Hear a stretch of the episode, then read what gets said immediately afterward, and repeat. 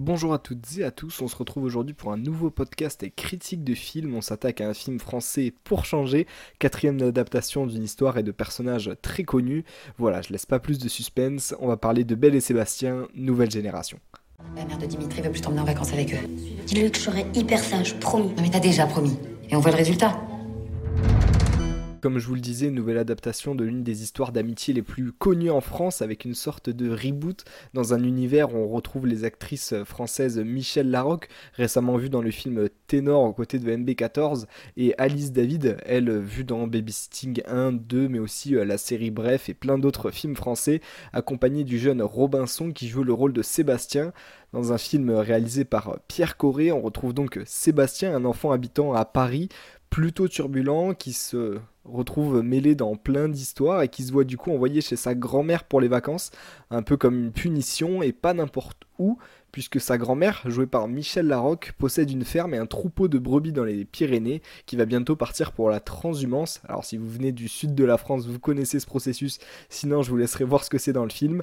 Là-bas, Sébastien fera la rencontre de Belle, une chienne de la race des euh, Patous, comme dans les autres films Belle et Sébastien, qui elle est maltraitée et en quête de liberté, va alors évidemment naître une amitié qui les liera encore plus que jamais entre Sébastien et Belle.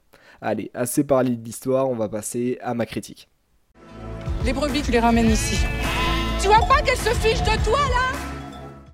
Si je devais commencer par les points positifs du film, pour moi, le plus gros point positif, c'est les décors. On voyage dans le sud de la France à travers les Pyrénées, fameuse scène de montagne, et on est face à des paysages sublimes qui nous font vraiment aimer la France.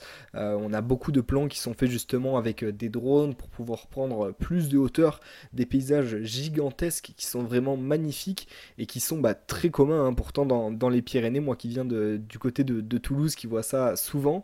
Euh, en plus des décors magnifiques que nous montre le réalisateur, on a aussi évidemment évidemment le côté euh, animalier qui est bien présent et qui fait vraiment très plaisir avec euh, différentes sortes d'animaux euh, typiques de la chaîne de montagne.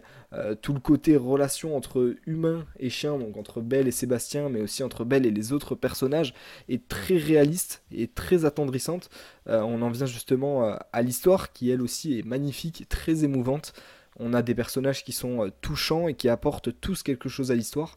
Donc de ce côté-là, c'est vraiment très réussi.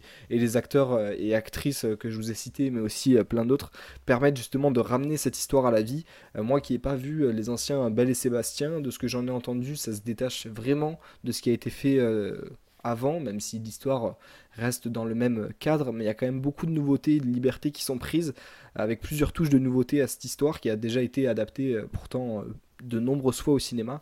Et on a aussi le droit à, euh, j'ai remarqué au début du film, pas mal de, phases de, de, musique qui sont assez entraînantes et qui vraiment font bouger le film et qui sont pas là juste pour dépoussiérer un vieux concept qui a déjà été repris mille une fois et qu'on refait une fois de plus.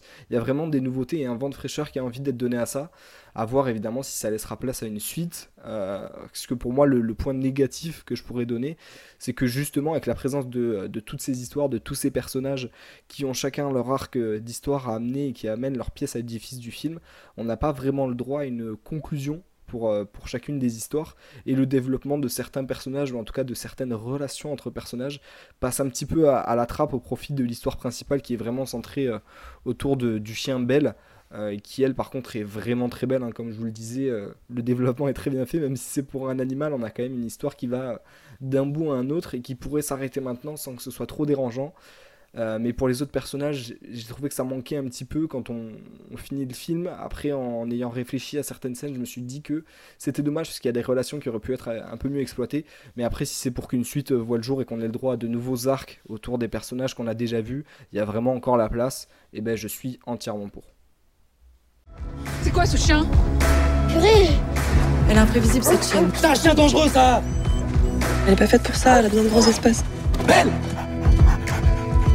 alors là, tu rêves, ma grosse.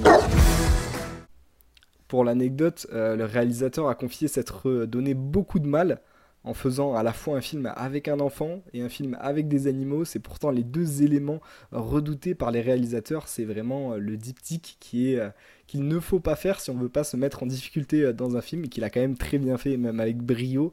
Les animaux qui justement pour le dressage de Belle, ou plutôt devrais-je dire les Belles, car il y avait en tout quatre chiens patous, deux mâles et deux femelles, qui ont joué, qui avaient des affinités différentes avec certains acteurs ou qui étaient plus doués au niveau de l'expression, enfin doués, qui avaient un penchant plutôt sur le côté triste ou le côté joyeux, qui du coup était utilisé pour différentes scènes.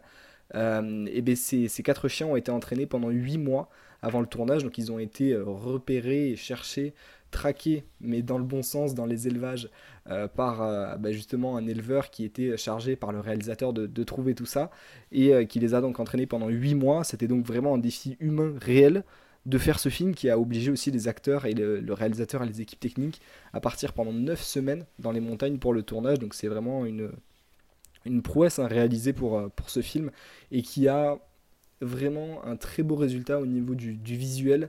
C'est vraiment un très très beau film. Donc pour tous ces éléments dont je vous ai parlé, bah, je vous recommanderais d'aller voir ce film. Si vous avez envie de voyager, de voir des beaux paysages et d'apprécier ce que la France a à vous offrir euh, finalement. Et d'ici là, bah, moi je vous dis à bientôt pour un prochain podcast.